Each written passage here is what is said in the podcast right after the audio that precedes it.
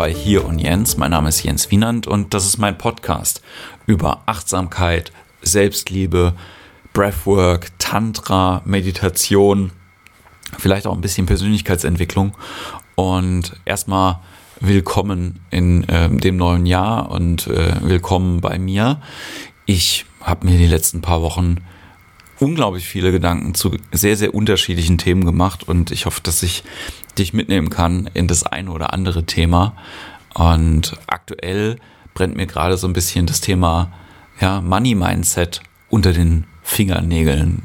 Ich habe da schon die eine oder andere Folge auch mal drüber gemacht, ne? Und ich war schon ganz oft an einem Part in meinem Leben, wo ich gedacht habe, hey, ich mache nur noch Dinge, die mir Freude machen. Und ich äh, habe auch gerade ein Leben, was mir sehr, sehr viel gibt. Und das ist ganz, ganz wundervoll.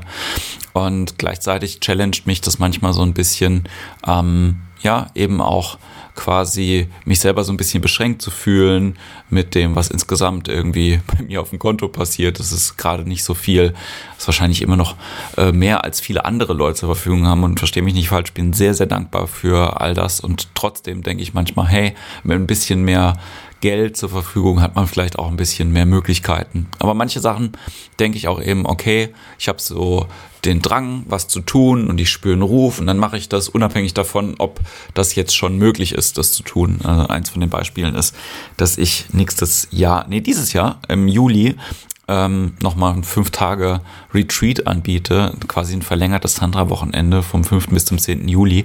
Und ich erwähne das jetzt weniger als Werbung, sondern deswegen, um transparent zu machen, dass wenn man sowas macht und fünf Tage irgendwo eine Location anmietet, mit äh, wo man will, so wie ich, dass es den Leuten da gut geht, mit einem Pool und einer Sauna und ein bisschen außerhalb, so dass keine Nachbarn neben stören und so, muss man erstmal tief in die Tasche langen und äh, über äh, ja, über dreieinhalbtausend Euro in die Hand nehmen, um das möglich zu machen. Und ähm, das Lustige ist, wenn ich das jetzt bezahlen würde, dann wäre das quasi alles, was ich immer aktuell auf der Bank habe. So, ich bin da ja auch manchmal sehr, sehr transparent und ähm, genau. Und ich glaube, das ist halt manchmal irgendwie hat mich das sehr, sehr beschäftigt in meinem Leben, äh, mich an meinem Wert von dem, was ich auf der Bank habe, zu messen, beziehungsweise auch daran zu messen, dass ich irgendwie gar kein Geld habe oder Schulden habe. Ähm, die Schulden habe ich ja Gott sei Dank jetzt irgendwie schon ein bisschen länger nicht mehr. Bin ich auch sehr froh darüber und ähm, das hat, ähm, ja, dass ich das Glück hatte, da irgendwie mal Geld in einer Fernsehshow zu gewinnen. Ich weiß gar nicht, ob du das weißt, bei Gefragt gejagt, das ist jetzt schon ein paar Jahre her. Und ähm, ja, und manchmal denke ich aber auch drüber nach, und gerade über eine Frage, die mich äh, sehr beschäftigt hat beim Journalen, ist, gibt es denn irgendeinen Geldbetrag, den ich im Kopf habe, ab dem ich meine Freunde nicht mehr mögen? Gibt es irgendeinen Betrag, der so hoch ist, wenn ich den besitzen würde, dass ich denke, dass Leute mich unsympathisch finden? Na, mm, und das beschränkt mich manchmal auch. Ne? Also egal, was ich tue, ob das Impro ist, ob das Comedy ist, ob das ähm, Auftritte sind, Workshops, Retreats. Es ist wirklich manchmal schwierig, da zu sagen, hey, ähm, ich setze jetzt hier einen Betrag fest, für ähm, die Teilnehmer, ähm, für die Zuschauer, wie auch bei, bei den Zuschauern ist es manchmal ein bisschen einfacher, weil es anonymer ist. Aber gerade wenn es in so einen engen Kontakt geht, so, ähm, ich schäme mich da manchmal dafür. Ähm, auch, dass es was kostet. Und ich habe nicht die Eier, quasi Leute aufgrund von finanziellen Mitteln wegzuhalten. So, das äh, funktioniert irgendwie ganz schlecht.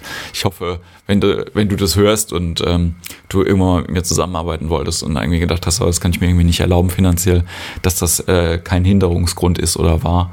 Ne? Weil ich denke irgendwie auch, dass es schwierig ist, manchmal ähm, was Gutes zu tun in der Welt oder halt ne, nicht nur mit sich selber liebevoll umzugehen, sondern auch mit den Mitmenschen und das dann direkt immer an irgend so ein kapitalistisches, kapitalistisches System zu knüpfen. Ja, also, aber ich stecke ja auch in dem System fest. Ne? Also ich merke das daran, dass ich, ich muss Krankenversicherung zahlen und Steuern und all den Kram, wie jeder andere auch. Ja, jeder ist in diesem System, aber ich glaube, wie man mit dem System umgeht und die Haltung dazu, die kann ich ändern oder das kann ich ein bisschen beeinflussen. Und ich habe es noch nicht daran gemerkt, dass ich habe mir so ein Buch gekauft über Financial Wellbeing. Ähm, und äh, da geht es in den ersten paar Seiten ganz viel um Sorgen und Krise und Leute, die Angst haben. Und ich bin keiner von denen. Ich habe keine Ängste in dem Sinne. Mein Körper gibt mir kein Stresssignal, wenn es um Geld geht. Egal, ob es viel oder wenig ist. Ich merke fast eher, dass wenn es um so Summen geht, irgendwie, mit denen ich nicht mithalten kann, dass ich eigentlich so ein bisschen, naja, so abschalte oder halt irgendwie dann raus bin, auch da kriege ich dann nicht mehr so eine Rückmeldung. Aber wenn Leute darauf beharren, dass es wichtig ist, dann merke ich, dass ich irgendwie so, ja, in so einen, in so einen Druck oder in so einen Zwang irgendwie komme. Das ist manchmal gar nicht so einfach. Aber es geht besser. Und ich will erwähne das an der Stelle einfach nur, weil es mich im Moment sehr, sehr krass beschäftigt. Und vielleicht ist es auch ein, ein Thema für dich. Und ähm, ein paar Fragen, die mir geholfen haben, darüber nachzudenken, das habe ich ja bei der Money Mindset Folge schon mal erwähnt, ist so dieses, was der erste Umgang mit Geld überhaupt war. Was meine erste Erinnerung, die ich zu Geld gehabt habe. Ne? Was habe ich von meinen Eltern über das Thema Geld gelernt? Was habe ich für ein Bild von Leuten, die viel Geld haben? Und in Klammern danach, was bedeutet viel Geld für mich? Und was denken die Menschen in meinem Umfeld oder was könnten Menschen denken, wenn ich viel Geld habe? Und das sind alles Sachen, mit denen ich mich sehr viel auseinandergesetzt habe. Und ich habe auch das Gefühl, wenn ich mich hier hinsetze und ich nehme diesen Podcast auf und ich versuche mit dir zu sprechen, dass es äh, ja, ab einem gewissen Geldbetrag auf meinem Konto unrealistisch wirkt oder nicht mehr authentisch ist. Und das, glaube ich, beschränkt mich manchmal so ein bisschen. Also solltest du mir da eine Erlaubnis geben können, dann schreib mir gerne, freue ich mich. Genau, da habe ich mir sehr viele Gedanken drüber gemacht. Und gleichzeitig habe ich aber auch versucht, die Gedanken nicht nur im Kopf zu lassen, sondern die auch so ein bisschen durch den Körper irgendwie zu schicken. Ähm, weil ich irgendwie rund um Weihnachten äh, so ein bisschen, naja, also Weihnachtsmarkt und wir feiern die Geburt von Jesus Christus, habe ich ein bisschen über meine eigene äh, Vergangenheit nachgedacht und über äh, meine Zeit irgendwie. Ich war äh, in der katholischen Kirche, ich bin ja äh, Katholik und ähm, äh, quasi bis ich 30 war. Ne? Inzwischen habe ich aber alles äh, da überwunden. Da sind keine Hard Feelings gegenüber der Kirche oder so. Aber ich habe manchmal irgendwie drüber nachgedacht, dass es eigentlich so ein cooler, also eigentlich könnte ja Kirche hätte auch für mich cool sein können in irgendeiner Art und Weise. Ich denke das auch manchmal, wenn ich so amerikanische Gospel-Gottesdienste sehe oder so. Und in Deutschland irgendwie habe ich immer das Gefühl, und ich rede gar nicht von den Skandalen, sondern wirklich von dem, was bringt mir der Glaube selber, ähm, dass da die Optionen einfach nicht komplett ausgeschöpft werden oder worden sind. Ich glaube, dass viel mehr Hilfestellung im Glauben liegt oder liegen kann, ähm, wenn man den eben nicht nur mental erlebt, sondern den so als Ganzkörpergefühl irgendwie mitnimmt. Und ich glaube, das Problem ist halt auch gerade bei uns hier in Deutschland und so wie die katholische Kirche praktiziert wird, es ist sehr unkörperlich. Es ist ein sehr unkörperlicher Glauben. Das merkt man schon am Gottesdienst. Muss zwar ein paar Mal hinknien und wieder aufstehen, aber das reicht irgendwie noch nicht so richtig, um den Körper irgendwie so mit reinzunehmen. Und mir ist immer so im Gedächtnis geblieben, als ich angefangen habe, mich auf die Bühne zu stellen, hatte ich äh, einen großartigen Coach, ähm, Mona Sharma, vielen äh, Gruß an der Stelle, die äh, hat mir ganz viele Methoden gezeigt, unter anderem eben auch so eine Entspannungsmethode über so eine Brabbelmeditation. Also man nimmt die Hände vors Gesicht und dann macht man so ein, so ein Geräusch, ein Summen in der Frequenz, die den Körper so ein bisschen beruhigt. So also sowas. Und das macht man für ein paar Minuten.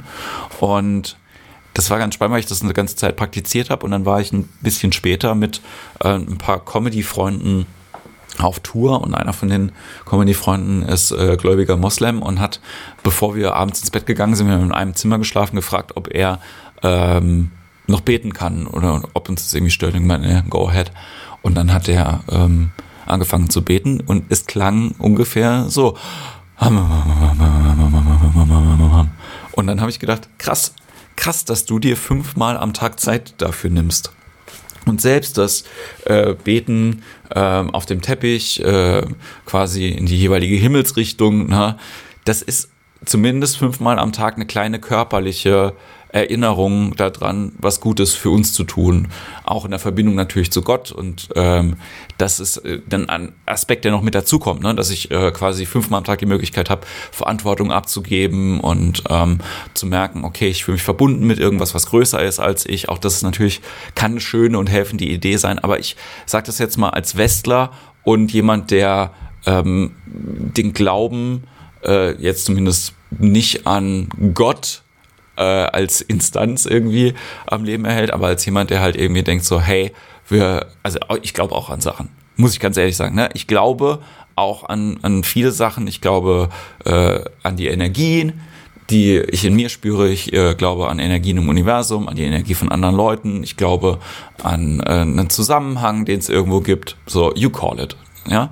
Und ähm, das hilft mir natürlich auch. Aber es ist nicht das Einzige, was hilft. Und vor allen Dingen, es ist nicht der erste Weg dahin, sondern ich habe ganz, ganz viel körperbasierte Praxis gemacht, die mir geholfen hat, Dinge zu öffnen und Dinge zu erfahren und zu erleben, die ich auch, Gott sei Dank, teilweise nicht erklären kann. Und das hilft mir auch. Und ähm, das ist irgendwie auch ganz abgefahren, dass ich gemerkt habe, dass dieses, dieser Bezug irgendwie zu Dingen im Außen, so, ich habe das nie zu einem Thema in meinem Leben gemacht und meine Familie hat das nie zu einem Thema in ihrem Leben gemacht. Aber irgendwie gibt es trotzdem was, was in der Familie zum Beispiel da ist. Mein, mein Dad zum Beispiel hat so eine Art ja, äh, siebten Sinn irgendwie gehabt, wenn es um uns Kinder gegangen ist. Es gab ganz viele Situationen, wo wir als Kids irgendwie äh, uns fast umgebracht haben und mein Dad jedes Mal irgendwie gerade in der richtigen Sekunde nochmal aufgestanden ist, nach uns geguckt hat oder halt irgendwie, es gab einen schlimmen Autounfall, als wir äh, ganz klein waren und meine Schwester ist äh, aus dem Auto geflogen, mein Vater hat die dann gefunden und so.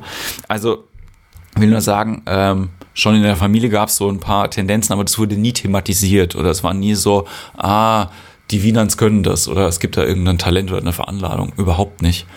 Aber ähm, es gibt manchmal Dinge, das habe ich in dem Podcast hier auch, glaube ich, noch nie erwähnt, die passieren einem im Leben und erst danach merkt man, ach krass, das hatte irgendwie eine Relevanz und mir ist das erst so auch während der Breathwork-Ausbildung irgendwie im Sharen von Erlebnissen äh, gekommen, weil ich es irgendwie auch schon wieder so ein bisschen verdrängt hatte, dass als meine Mom gestorben ist, ähm, ich so eine shared, äh, shared vor allen Dingen, shared Death Experience gehabt habe, also eine geteilte Todeserfahrung. Und ähm, das, äh, über die will ich gar nicht jetzt so explizit irgendwie hier reden, das kann ich vielleicht später nochmal machen. Ich will nur sagen, es gibt manchmal Dinge, das habe ich körperlich gemerkt. Das war keine mentale Sache und es war keine äh, Glauben oder Einbildungssache, sondern es war ein körperliches Erlebnis. Und ich glaube, das ist wichtig, ne? so sich selber zu beobachten, was macht mein Körper. Das sage ich auch immer wieder beim Breathwork. Das ist das Erste, was ich eigentlich immer sage. Und ich hoffe, wenn du dir heute aus der Folge was mit rausnimmst, dann das nochmal dick unterstrichen, dass der Körper immer schlauer ist als der Kopf. Der Körper weiß meistens unsere Bedürfnisse. Manchmal weiß er die auch nicht mehr. Manchmal muss man die nochmal äh, äh wieder neu lernen. Bei mir jetzt zum Beispiel. Ne? Also ich, ich lerne gerade Hunger neu. Das ist zum Beispiel ein Gefühl, das kennt mein Körper nicht so gut. Ne? Ich habe mir irgendwie angewöhnt, erst so gegen zwei oder drei was zu essen. Jetzt wollte ich aber ein bisschen mehr ähm, ja, Sport machen, ein bisschen aktiver werden und ich merke irgendwie, okay, das reicht von der Energie irgendwie nicht. Dann habe ich jetzt so ein bisschen mich mit dem Thema Ernährung noch auseinandergesetzt und äh, guess what? Ich brauche eine Mahlzeit mehr. Und äh, mein Körper kennt aber dieses Gefühl von Hunger auf einer täglichen oder stundenweisen Basis nicht. Das muss ich ihm erstmal wieder beibringen. Will nur sagen, also ne, diese Signale vom Körper erstmal auch wahrzunehmen, das ist super wichtig. Und deswegen mag ich sowas wie Breathwork, sowas wie Tantra, sowas wie Massage, sowas wie Meditation total gerne, weil man einen Raum hat, um sich mit der eigenen Wahrnehmung auseinanderzusetzen und bewusst zu werden, was da passiert. Und ich glaube auch der Begriff des erweiterten Bewusstseins hat was damit zu tun, einfach Dinge zu spüren, die man vielleicht vorher nicht gespürt hat. Und wann auch immer du das irgendwie machen willst, und das ist jetzt natürlich, du kannst achtsam Geschirr spülen und all das, das meine ich aber nicht unbedingt, sondern mir geht es eher so darum, hey, finde einen safen Space, jemand, der dir den Space geben kann und geh mal auf die Reise nach den Dingen, die dein Körper dir rückmeldet, weil das sehr, sehr spannend ist. Und diese Reise und die Suche danach, das funktioniert vor allen Dingen dann, wenn man neugierig ist auf das, was da kommt und es nicht bewertet und es schafft, so eine, ja, so eine Beobachterposition einzunehmen. Und diese Beobachterposition, die sollte immer liebevoll sein. Die sollte aus einem Aspekt kommen, egal was du tust, egal was auch immer gerade jetzt irgendwie bei dir passiert, emotional oder körperlich, ob das Schmerzen sind, Krankheit, Freude, Lust, Geilheit, Eifersucht, you, you name it. Das zu beobachten. Und wenn ich das beobachte, das mit der gleichen liebevollen Haltung einzunehmen, die gleiche liebevolle Haltung einzunehmen, wie jemand, der ein schlafendes Baby beobachtet. Und das schlafende Baby können wir beobachten und wir merken, ah, wir sehen das und wir nehmen das wahr und wir beobachten, geht es ein bisschen in die Richtung, was macht die Nase, was, macht der, was machen die Augen, bewegt es sich, bleibt es einfach nur liegen. Es muss gar nichts tun, um beobachtet zu werden. Wenn es nichts tut, ist es perfekt. Ist perfekt. Und wenn es irgendwas macht, ist es trotzdem interessant. Ja? Wir haben eine positive Haltung. Aber meistens beobachten wir uns selber so ein bisschen wie jemand, der jemanden ähm, am Fließband beobachtet, ob die Person die Sachen richtig einsortiert. Wir beobachten die Handlung, wir beobachten das Ergebnis. Und wir beobachten nicht die Tätigkeit selber oder sind empathisch zu der Person, die das überhaupt irgendwie macht. Und dadurch verpassen wir, glaube ich, manchmal so ein bisschen ähm, ja, den liebevollen Umgang mit uns selber. Und das sage ich jetzt laut, damit ich mich selber auch nochmal dran erinnere, weil mir das für mich auch wichtig ist, mich da ganz oft dran zu erinnern. Ganz oft. Dass auch ich mich selber beobachte und diese Haltung habe, wie zu dem schlafenden Baby. Und ich hoffe, dass du das ein bisschen machen kannst, wann auch immer du das hörst und dass dir das hilft. Genau. Puh. Ja, das war die Folge heute. Und ich freue mich, dass du dabei bist. Und wenn du dich freust, dass du das hören kannst, dann gib mir Rückmeldung.